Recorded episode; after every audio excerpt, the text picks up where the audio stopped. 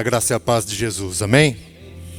Queria convidar você a abrir sua Bíblia ou seu aplicativo e deixar aberto aí em João, Evangelho segundo João, capítulo 21. E você pode abrir e deixe sua Bíblia aberta, nós leremos na sequência. Mas eu quero glorificar a Deus pela oportunidade de poder compartilhar da palavra Quero aqui citar a presença de, de um casal querido nosso, Juninho, Silvana, com a Luísa. Obrigado por aceitarem o nosso convite. Que Deus os abençoe. Esse é um casal muito querido, amigos, amados que Deus colocou no nosso caminho. E ontem, a gente está sempre em casa agora, né? Eu estou trabalhando em casa desde o dia 18 de março, em home office. E a empresa que eu trabalho é, determinou que nós ficaremos assim em home office até 1 de outubro. Então tem muito tempo ainda para ficar em casa, para estar em casa. E, e é interessante, até para você entender um pouco, né? Para alguns eu já falei, a empresa que eu trabalho ela fez uma enquete recente, porque agora, dia 15 de junho que passou, nós poderíamos voltar. 20% dos 400, das 400 pessoas, que todos trabalhamos no mesmo prédio, né? 20% deles, que seriam 80 pessoas, poderia voltar. Eles fizeram uma pesquisa entre os funcionários e dos 400, apenas oito queriam voltar. E dos oito que queriam voltar, apenas seis estavam aptos a voltar. E os dois que não estavam aptos é porque ou tem ou é grupo de risco ou mora com alguém de grupo de risco. Mas é interessante porque é, nossa vida mudou, né? Em casa a gente conversava esses dias, ontem eu acho, o Lucas e a Natália estavam lá em casa, tava, e a gente estava conversando e eu Opinião minha, pessoal, parece que a gente não vê o fim disso, né? Acho que como era nunca mais será, isso é meio que já batido, mas eu não vejo quando isso vai acabar. Eu não vejo, por exemplo, quando que a minha empresa, ou a minha empresa, ou a empresa que eu trabalho, terá todos os 400 de novo, de novo lá no prédio. Então, muitas coisas mudou, mas eu falo tudo isso para dizer que a gente às vezes em casa sobra tempo para algumas coisas. E aí eu resgatei de uns computadores velhos que eu tinha, eu tinha feito backup, e eu botei tudo um HD externo, estava lá muito tempo, e aí eu espetei esse HD lá para dar uma olhada. E a gente começa a revirar algumas fotos. Né? E eu falava com a Arlete ontem sobre isso também, e hoje eu falava também. E essas fotos mostram um pouco da nossa caminhada cristã. De tudo aquilo que a gente já, já fez na igreja. Eu tenho algumas semelhanças com o Everson, né? a gente tem a mesma idade, o mesmo tempo de conversão. Eu também me converti em 1997, me converti lá no Chile. Do Chile tem alguns registros, mas ainda nas fotos reveladas, né? Mas a gente voltou para o Brasil em 98.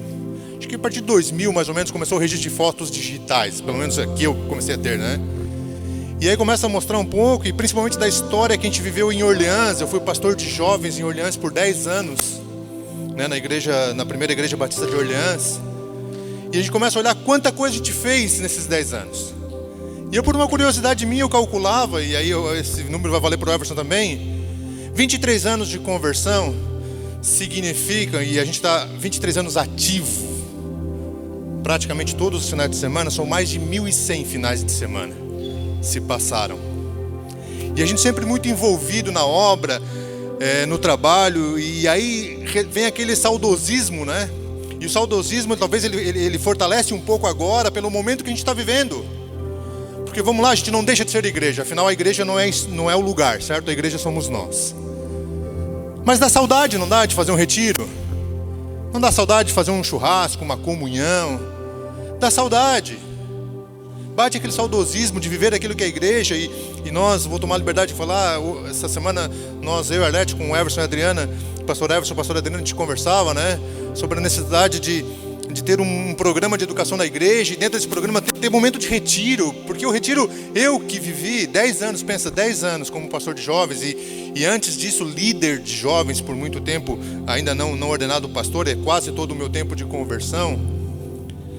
Eu não quero mentir, mas foram 18 anos consecutivos em que eu estive em retiro de carnaval, durante os dias de carnaval.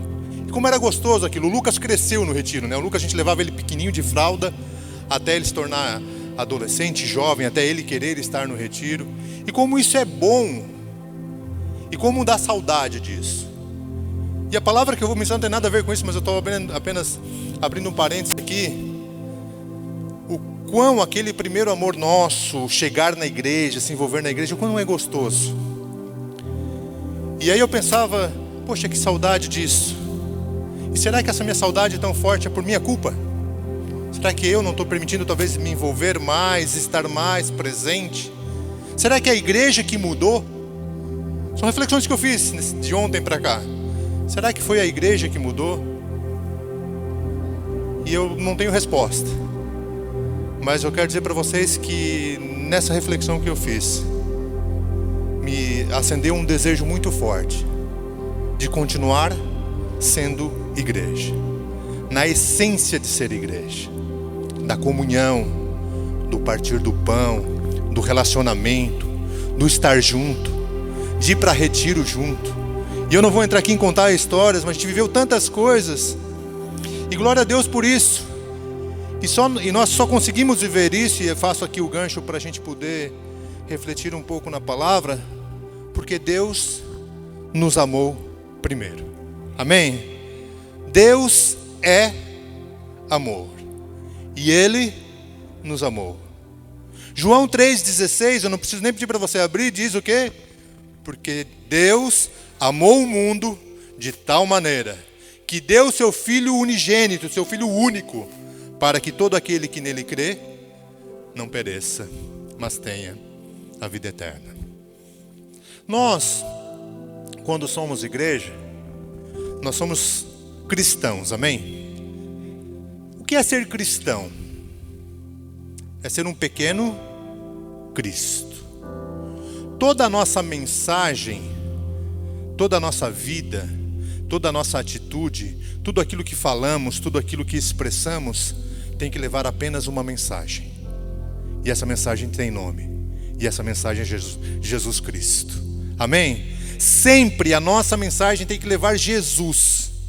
Mas levar a mensagem de Jesus significa que a gente fala que Deus nos amou primeiro e Ele nos diz, então, nos transforma, ao aceitarmos Ele, nos transforma em cristãos e, e sendo cristãos somos pequenos cristos e pequenos cristos são aqueles que imitam a Cristo, fazem Cristo ser conhecido através da nossa vida. As pessoas precisam ver Cristo em você. E uma das coisas que Cristo fez de uma maneira exemplar. E se você não ouviu eu falar isso, você vai ouvir hoje, você vai ver eu repetir muitas vezes isso. Eu amo extremamente ao meu Senhor Jesus Cristo, porque tudo aquilo que ele quis nos ensinar, ele não nos ensinou com palavras, ele nos ensinou com exemplo. Ele até falava, mas tudo aquilo que ele falava era baseado na própria no próprio exemplo que ele dava. Nunca foi apenas um discurso, sempre foi uma ação. E nós, como cristãos, como pequenos cristos, chamados a ser e a fazer Cristo conhecido nos dias de hoje, nós precisamos olhar para a vida de Cristo e saber que uma das coisas que Cristo fez foi amar a humanidade. Porque Deus amou o mundo e entregou quem? Jesus. E quem era Jesus? Senão o próprio Deus. Jesus, o Deus encarnado. Jesus, aquele que foi 100% homem, porque ele não, não, não tomou para si ser Deus, né, mas tomou a forma de homem e sofreu tudo aquilo que um homem poderia sofrer. Os espinhos, a, a coroa de espinhos, a chicotada, a cuspida, a crucificação doeu nele tanto quanto doeria em mim e em você, porque ele era 100% homem. Mas ao mesmo tempo, ele era 100% Deus. E como Deus, e quanto ele amou, quando ele está sendo crucificado, e eu quero fazer aqui duas reflexões com, com você do momento da crucificação. A primeira, a, a Bíblia fala que Jesus foi crucificado no meio de dois ladrões.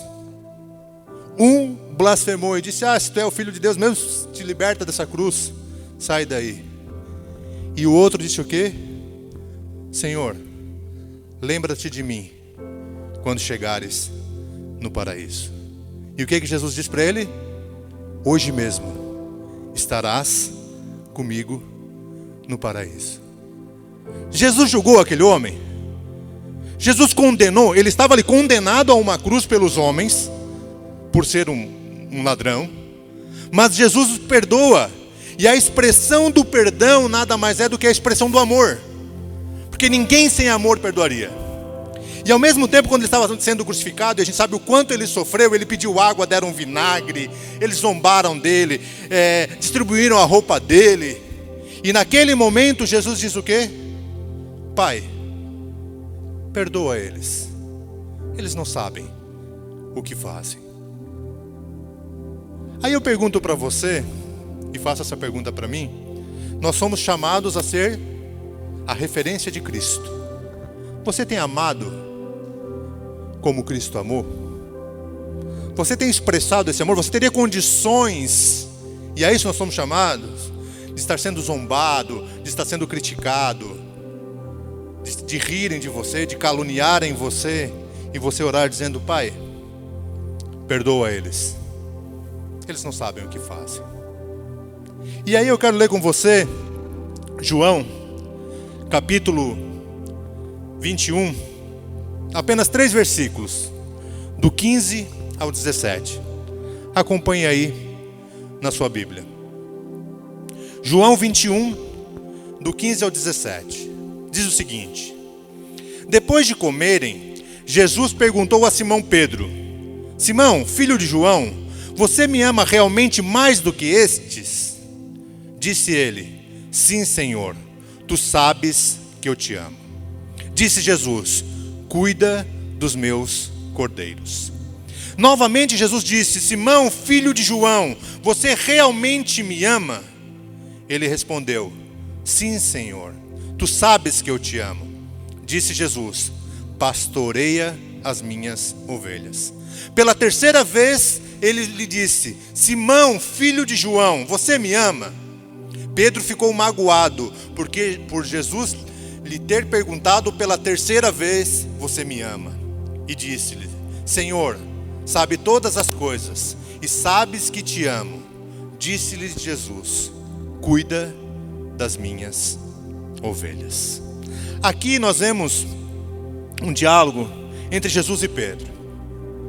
E Jesus pergunta a Pedro: Pedro, tu me ama? Por três vezes. Na primeira vez, que ele disse: Sim, Senhor, tu sabe que eu te amo. Jesus diz: Então cuida dos meus cordeiros. Nas outras duas vezes ele diz: Pastorei as minhas ovelhas, cuida das minhas ovelhas. O ato de pastorear e o ato de cuidar é um ato de amor. E aqui, quando ele fala, primeira vez ele fala cordeiro e por duas vezes ele fala ovelha, aqui a gente pode entender que o cordeiro nada mais é do que o filhote da ovelha. É aquele que precisa de mais cuidado. A Bíblia fala que a Bíblia fala não, mas se a gente analisar no contexto, um pastor quando ele cuida, quando ele é um cordeirinho, ele pega no colo, ele dá leite, ele cuida, ele tem mais cuidado porque ele é mais frágil. Ele ainda está em formação, ele ainda é pequeno. E isso representa aqueles que estão chegando, aqueles novos na fé, aqueles que estão se achegando, aqueles que estão procurando em você um gesto de amor. E se você ama Jesus, e aqui a referência hoje, se eu perguntar para você, unanimemente eu acredito que todos nós amamos o Senhor, mas amar ao Senhor precisa ser refletido no amar o nosso próximo. Precisa refletir em cuidar do cordeiro precisa refletir em pastorear a ovelha, precisa refletir em cuidar da ovelha. E a ovelha é aquela que já está em formação, ela já está formada, ela já está pronta, ela já é adulta. E muitas vezes a ovelha é aquele que ah, já está com a gente caminhando, mas que também, também carece de cuidado, também carece de amor.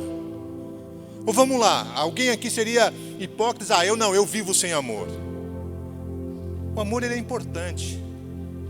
O amor ele cura a alma. O amor nos traz bons sentimentos. O amor, de fato expressado, traz e transforma as nossas vidas. E as pessoas só conhecerão Cristo quando verem o amor de Cristo nas nossas próprias vidas. E aqui agora vamos tentar pensar um pouco então, o que é amar o próximo? Quem é o próximo? Talvez você já tantas vezes ouviu falar sobre isso, né? Quem é o nosso próximo? Quem que eu devo amar? E aí eu faço uma pergunta para você: o amor ele é um sentimento ou ele é uma decisão? O que você acha? Não precisa responder, mas pensa aí. O amor é um sentimento ou ele é uma decisão? Aqui nós, claro, podemos falar alguns tipos de amor, né? mas aqui nesse, nesse aspecto, se a gente vai para o amor bíblico, quando Jesus diz ame o teu próximo, ame os teus inimigos, isso não é sentimento. Você nunca vai sentir no coração, ah, eu amo o meu inimigo. Isso precisa ser uma decisão. Quando a gente fala do amor homem e mulher, do meu amor pela Arlete, por exemplo, da minha paixão pela Arlete, isso é um sentimento. Isso é um sentimento, expressa o sentimento. Mas muitas vezes a paixão não significa, ou ela não vem junto, ou não é um sentimento que o amor está junto. Ah, mas como assim, Adriano? Eu vou dar um exemplo. Eu, quando comecei a namorar com a Arlete, lá nos idos de 1900, vou, vou confessar que nós estamos, estamos velhos, né? Lá nos idos de 1991, 92, por aí. Arlete, para quem não sabe, é de Nova Veneza. Né? E eu me apaixonei pela Arlete. Sabe paixão? Coisa boa paixão, né? Quando tu espera, no nosso tempo, para quem é jovem aí, no nosso tempo se namorava quarta e sábado. E ponto final. Nos outros dias não via. Quando a Arlete morava, como ela morava em Nova Veneza, Nova Veneza naquela época era longe pra caramba. Não é como é hoje, a vou ali na Veneza e volta. Era longe. Eu não tinha carro, meu pai tinha carro. Às vezes o pai dava o carro para eu ir, às vezes não dava. Mas eu me apaixonei pela Arlete ao ponto de, quando eu ia, muitas vezes eu ia de ônibus para poder ver a Arlete. E para quem conhece Nova Veneza um pouco, vai saber mais ou menos o lugar. Que passa o centro de Nova Veneza, é, passa aquela última lombada, ele passou o centrinho indo em direção ao Gallery, tem aquele, aquele, aquele morrinho, né, que tinha um Banco Santander antes, e desce o morro tem o trevo, que vai, ou vai para São Bento ou segue para o Gallery. A Arlete mora, morava bem ali, a irmã dela mora ali até hoje, no bairro Elise. Quando o ônibus bicava naquele morrinho lá que ele ia subir, a Arlete sempre estava me esperando na parada. Ela me esperava, eu não ia em casa, ela ia me, ia me buscar na parada, que romântico, né? E ela me esperava lá na parada, e às vezes chovendo, com a sombrinha. E quando o, morro começava, que eu ficava pensando, será que ela vai estar me esperando? Será que ela vai estar lá? O coração. Tuf, tuf, tuf. Reação de uma paixão. Eu estava apaixonado, estou apaixonado até hoje pela Arlete. E aí quando via ela, o coração disparava mais ainda de se rever. Mas alguns de vocês sabem da história, da minha história, e eu não quero contar a história, mas eu sempre preciso pontuar. Nesse mesmo tempo que eu comecei a namorar com a Arlete, eu era totalmente viciado em cocaína. Totalmente viciado. E muitas vezes, mesmo apaixonado pela Arlete, eu fazia ela sofrer. Eu saía, recebia o pagamento, sumia na noite, gastava todo o dinheiro e aparecia no outro dia à tarde em casa. Talvez aqui na outra vez eu já contei esse exemplo, uma vez, e só para você entender, para fazer a relação entre paixão e amor. Um dia nós estávamos na praia, eu chaveei a Arlete dentro de casa e fugi com um amigo meu para me drogar. Voltei só no outro dia à tarde para casa. Mas tu vai dizer o seguinte, mas Adriano, tu não era apaixonado? Eu era apaixonado. Sentimento eu tinha, mas amor eu não tinha. Porque quem ama de verdade não faz ao outro sofrer. Quem ama o próximo, quem ama a esposa, deseja o melhor para ela. Expressa o melhor. Então há uma diferença porque aí do momento que eu, pela glória de Deus e pela graça de Deus, me converti, me libertei do meu vício, hoje eu consigo mostrar para Arlete atitudes de amor. E eu decido todos os dias amar. É uma decisão. Eu decido a paixão, ela continua, a vontade de estar junto continua, mas o amor é aquilo que faz o outro querer estar bem. Não fazer o outro sofrer. Por isso o amor é uma decisão. E quando a gente, e aqui eu estou falando de uma relação muito fácil, né? Namorada, noiva que virou esposa, que é mãe do meu filho, que é, que é a minha companheira ajudadora nesses anos todos. Nós fizemos no ano passado 25 anos de casados. Mas quando a gente vai para o próximo, para aquele que está lá fora, e nós muitas vezes deixamos de amar porque nos colocamos na posição de juízes, julgamos os outros, julgamos e condenamos. Ah, porque é vagabundo mesmo. Ah, porque merece isso mesmo. Ah, porque fez por merecer. Uma das coisas que eu aprendi, pelo menos tentei sempre ensinar para o meu filho, que se ele, pela graça de Deus, vive numa família estruturada, isso é graça de Deus, porque foi Deus que alcançou o pai dele, que alcançou a mãe dele e que fez a gente estruturar como uma família cristã. Mas isso não faz dele melhor do que ninguém, do que nenhum outro jovem. Não faz ele melhor do que qualquer jovem que nasce na periferia, que nasce na beira do trilho, que nasce no renascer no, nos piores lugares, que nasce na pior família estruturada da cidade. Não faz ele melhor. Se ele hoje, pela graça de Deus, ah, consegue estudar, né, consegue ter uma família, foi a graça de Deus que alcançou. Ele não é melhor. E ele, e eu e você, precisamos olhar para esses que, por falta de oportunidade, muitas vezes se tornam o que se tornam, simplesmente por falta de oportunidade, porque se eu e você tivesse nascido num lar assim, talvez estaríamos na mesma, talvez não estaríamos na mesma situação, fazendo as coisas que eles fazem. O que a diferença entre quem está lá na periferia, que nasceu num lar né, de um pai alcoólatra, de um pai assassino, a única diferença entre ele e eu é a oportunidade. É a oportunidade. Eu não sou bom porque eu nasci bom. Primeiro, aquilo que eu possa ter de bom é porque Cristo coloca a marca dele em mim. É porque o Espírito habita no meu coração. E a diferença está nisso. Eu não posso olhar para ele e condenar e julgar. Eu preciso amar. Eu preciso amar. E amar aquele que é diferente é o mais difícil. E eu quero que você reflita comigo se você de fato tem amado a todos. E a Bíblia, você concorda comigo que a Bíblia é a palavra de Deus, amém? A Bíblia é a palavra de Deus. E a Bíblia sendo a palavra de Deus, ela diz que você deve amar quem? Até mesmo o seu inimigo. E aí não tem escolha. Não tem eu, ah, eu escolho. Não, filho. Ame o Senhor teu Deus de todo o coração e ao teu próximo como a ti mesmo. Ame até mesmo os teus inimigos. Aí aqui, é claro, eu não estou aqui para ser hipócrita e dizer, ah, é fácil. Não é fácil. Porque uma outra coisa é você amar e outra coisa é você gostar de alguém. Eu quero tentar me explicar quando eu digo que uma coisa é amar e outra coisa é gostar. Porque nós aqui, como Igreja Conectar, somos uma igreja missionária. Amém? Amamos os irmãos de Moçambique, da Angola, da, lá da, do bairro da Forquilinha, onde temos trabalho, Cidade Alta. Amamos São Defende, a Próspera, amamos essas pessoas, amém? E queremos o bem para essas pessoas, queremos alcançar essas pessoas. Então, amar é isso, você ama, mas gostar é aquele que você, você precisa estar perto. Amar é você investir da sua oferta missionária, amar é você orar, amar é você ir, gostar é no dia do seu aniversário você trazer essas pessoas para estar com você. Quem que passam com você o dia do seu aniversário? São as pessoas que você não gosta?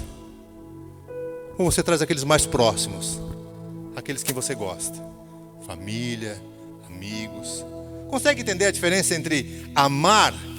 Esse gostar é, muitas vezes é sentimento. Eu gosto porque eu me identifico, eu gosto porque eu torço para o Flamengo igual ele, eu gosto porque eu penso o mesmo que ele. Mas amar é diferente. Amar é respeitar a opinião, amar é amar quem é é, contrário ao meu time de futebol. Amar é amar quem é contrário à minha posição política. Amar é amar independente do que ele crê. Amar é amar independente da, da religião dele. Amar é amar independente da opção sexual dele. Eu amo. E eu quero que essa pessoa seja salva. Só que por muitas vezes esse amor também, e nós muitas vezes declaramos, né?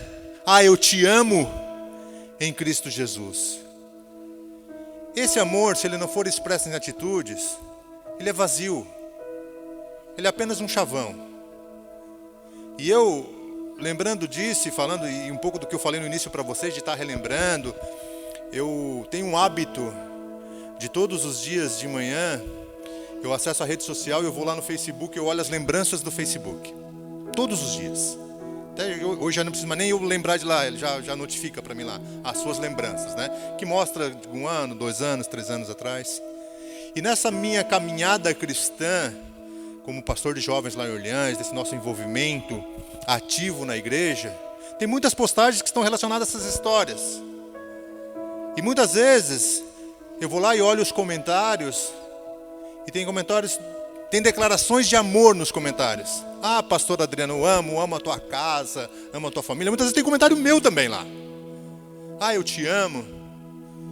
Só que essas pessoas, talvez por um simples mudança de caminhada, um foi para lá, o outro foi para cá, um está na igreja A, outro tá na igreja B, nunca mais nem te deram um oi.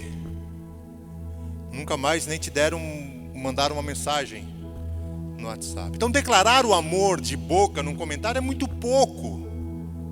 É muito pouco. O que a gente precisa de fato é expressar em atitudes. E amar é colocar de lado tudo aquilo que eu penso, todos os meus interesses. A gente precisa deixar isso de lado. A gente precisa amar incondicionalmente. Incondicionalmente. Para que as pessoas consigam ver em nós porque o amor de Cristo era incondicional. Amém? O amor de Cristo que disse para aquele uh, ladrão que estava sendo crucificado com ele: Olha, tu estará hoje mesmo comigo no paraíso. O amor incondicional de Cristo que disse: Olha, Pai, perdoa eles, porque eles não sabem o que fazem. Ele não colocou condições. Ele não disse: Ah, eles têm que pensar como eu penso. Eles não precisam professar a minha fé.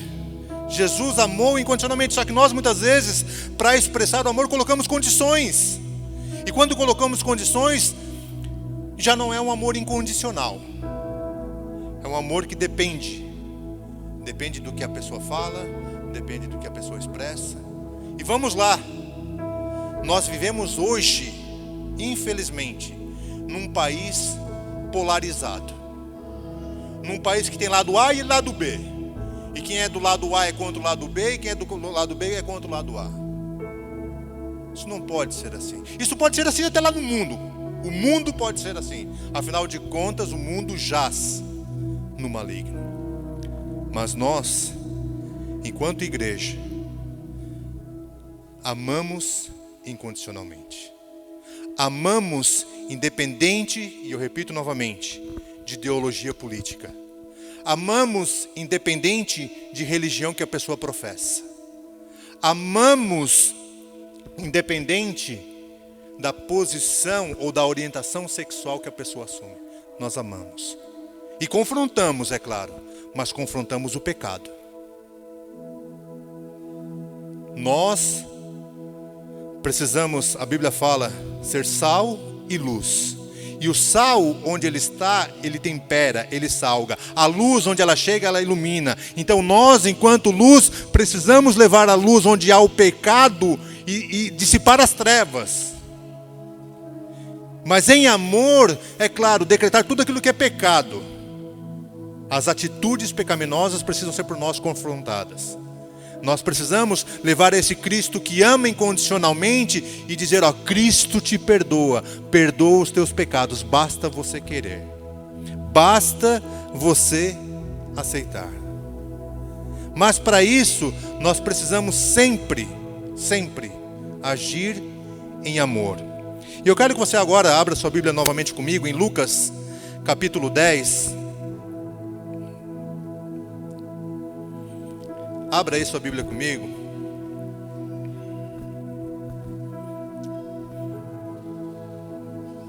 Evangelho segundo Lucas, capítulo de número 10. Nós vamos ler a partir do verso 25.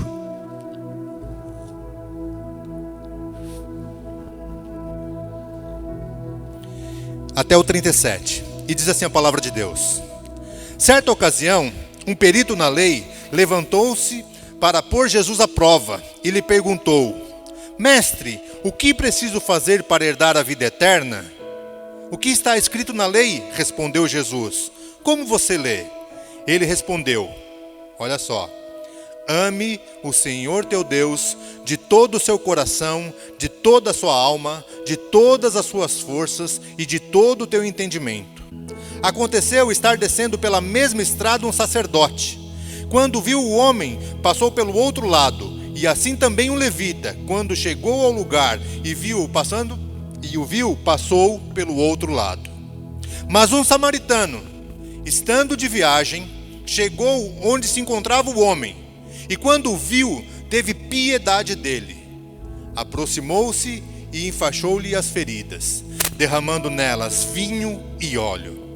Depois colocou-o sobre o seu próprio animal, levou-o para uma hospedaria e cuidou dele. No dia seguinte, deu dois denários ao hospedeiro e disse-lhe: Cuida dele. Quando voltar, lhe pagarei todas as despesas que você tiver. Qual desses três você acha que foi o próximo do homem que caiu nas mãos dos assaltantes? Aquele que teve misericórdia dele, respondeu o perito, o perito na lei. Jesus lhe disse: Vá e faça o mesmo. Nós vemos nessa ilustração que Jesus conta quatro personagens. O próximo, que foi assaltado, bateram e foi deixado quase como morto. Um sacerdote, que representa alguém da igreja, o pastor, o líder. O levita, que era o músico, aquele que entoava canções a Deus, e um samaritano. E eu quero que você reflita comigo, mas reflita só entre você e Deus. Quem é você nessa história? Quem é você? O homem vinha, foi assaltado, bateram, é, e muitas vezes, ah, mas se eu vejo alguém também que foi abandonado, assaltado, eu vou, vou socorrer. Mas muitas vezes você vai encontrar pessoas em situações muito piores. Eu, vou, eu lembro aqui de uma história, a Arlete estava comigo e ela vai lembrar também. Quando nós estávamos ali em Orleans, e vivendo tudo isso, esse desejo de viver um evangelho genuíno, e, e vivemos isso até hoje, de expressar a nossa fé através das obras, de fazer, de amar o próximo. Nós saímos, saímos do culto de Orleans e na saída da rótula ali embaixo, quem vai para Lauro Miller ou quem vem para Criciúma, nós estamos subindo, vinha subindo um jovem muito bêbado. Mas muito bêbado. Ele vinha caminhando, subindo em direção a Nova Orleans, que é o bairro, na saída de Orleans. Ele vinha tropeçando. E aí, de repente, quando eu estou passando, ele caiu. Na, na uma, uma, tem uma valeta de concreto, ele caiu. E na hora, eu parei o meu carro e eu disse: Eu preciso ajudar esse homem. Muitas vezes, nós, dependendo do momento que nós estamos vivendo, nós podemos dizer: Ah, mas esse é um bêbado. Nós poderíamos até amaldiçoar. Tem que se lascar mesmo, com o perdão da palavra. Quem mandou beber? Mas naquele dia eu parei o carro eu encostei, é claro que eu estou falando isso para vocês, é uma experiência muito pessoal. Você precisa ter prudência, você precisa ter muito cuidado quando você toma atitudes como essa. Mas naquele dia algo muito forte falou no meu coração. E eu só pedi para a Arlete, Arlete, vai para o banco de trás. Senta no banco de trás. Eu, com todo esforço, ele estava muito bêbado. Eu juntei aquele jovem, coloquei dentro no banco da frente e perguntei para ele: onde é que tu mora? E me esforcei, fiz um esforço sobre-humano para levar ele em casa, para botar ele no carro, e aí ele foi me, me, foi me conseguindo ainda me orientar, subindo dali em Orleans, entrava à direita e tal. Quando eu chego na casa dele, e ele para, ele mal e mal conseguia falar e agradecer, e ele foi descer do carro, eu disse uma palavra ele, Deus te abençoe. E ele olhou bem sério para mim e disse, ah, eu sou ateu. Naquela hora, vamos lá, a vontade o que, que é? dá um chute. Desculpa, é, ó, ah, some daqui, vai. Mas eu quero dizer para você que assim como aquele samaritano que vinha descendo, que Jesus conta, ele não perguntou para o cara qual era a religião dele. Eu poderia ter perguntado, ô, oh, tu é cristão? Se fosse cristão, não estava bêbado daquele jeito, né? Mas eu poderia ter, mas não. Atitudes de amor são atitudes incondicionais. E eu continuei depois daquele dia, ainda orando por aquele jovem. nunca mais tive a oportunidade de rever aquele jovem. Mas eu continuei orando. E não é porque ele é ateu é que eu deixaria de ajudar. Porque nós, o nosso amor expresso precisa ser um amor incondicional.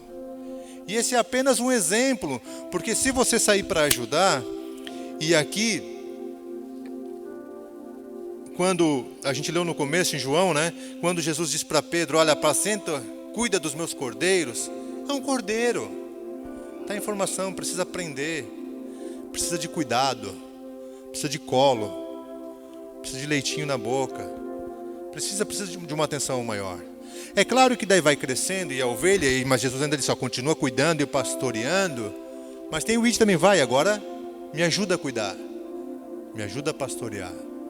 Vamos lá, você me ama, então cuida dos meus cordeiros, apacenta as minhas ovelhas. E aí nós vamos nos tornando uma multidão, uma igreja, um corpo em que todos expressam o amor a Cristo, cuidando, pastoreando cordeiros e ovelhas. E eu sei que não é fácil. Eu não estou aqui para dizer para vocês, ah, isso é muito fácil amar.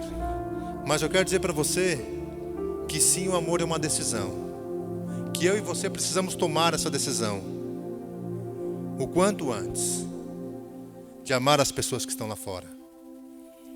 De amar as pessoas independente do mundo em que elas vivem.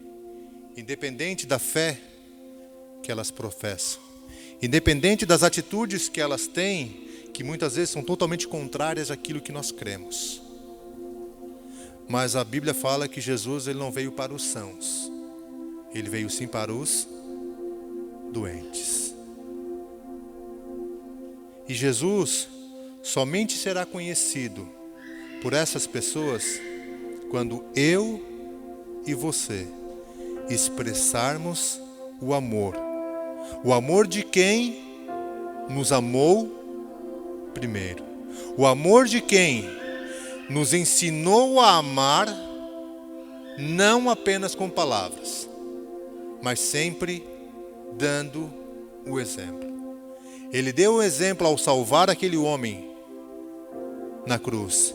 Ele deu o exemplo pedindo que o Pai o perdoasse. E eu quero dizer para você que até mesmo o amor de Jesus por nós, o amor que salva, é uma decisão. Porque o próprio Jesus disse um momento para Deus e disse: Pai, olha, se der, passa de mim esse cálice. Se der, me livra da cruz. O próprio Jesus orou dessa forma. Mas ele decidiu nos amar. E ele diz: Pai, se for possível, passa de mim esse cálice mas não seja feita a minha vontade, seja feita a tua vontade. E a vontade de Deus é que ninguém se perca. Amém? A vontade de Deus é que todos se salvem. Todos, Adriano, todos. Até mesmo aquela pessoa que muitas vezes eu e você abominamos. Até mesmo aquela pessoa que pode ter, ter cometido a pior barbárie do mundo até mesmo aquele, Deus quer a sua salvação. Mas essas pessoas só alcançarão a salvação quando eu e você expressarmos o genuíno amor, o amor incondicional. Então não coloque condições. A Bíblia fala que Deus não faz acepção de pessoas. Se eu perguntasse para você, e você pensa rápido aí comigo. Que pessoas que você gostaria que fossem salvas? Pense aí um pouquinho. Começa pela família, começa pelos amigos, vizinhos. Que pessoas você gostaria que fossem salvas? Agora, pensa comigo, que pessoas que você não gostaria que fossem salvas? E talvez venha alguém na sua mente. Eu quero dizer para você que a Bíblia fala que existe céu e existe inferno. Quer dizer para você que a Bíblia fala que sim, todos os salvos que reconheceram Jesus Cristo como Senhor, sim, irão para o céu. Mas todos aqueles que morrerem em condenação, sim, irão para o inferno. Mas eu quero dizer para você, e eu falo isso para você entender que sim, porque a Bíblia é muito clara: eu creio no céu e eu creio no inferno. Mas se Deus perguntasse para mim, Adriano, posso salvar todo mundo? ia dizer: Salva, Senhor. Claro que ele não vai perguntar isso. E eu não creio nisso porque eu não sou universalista, não creio na salvação de todos, eu creio que é o inferno. Mas se Deus perguntasse para você, coloca o teu nome aí, fulano, posso salvar todo mundo? Ah, mas Deus, como assim salvar todo mundo? Aquele cara é tão ruim. Olha quanto mal ele fez. Olha tudo o que ele fez. Como assim salvar? Quando eu e você pensamos assim, mas como assim salvar o fulano?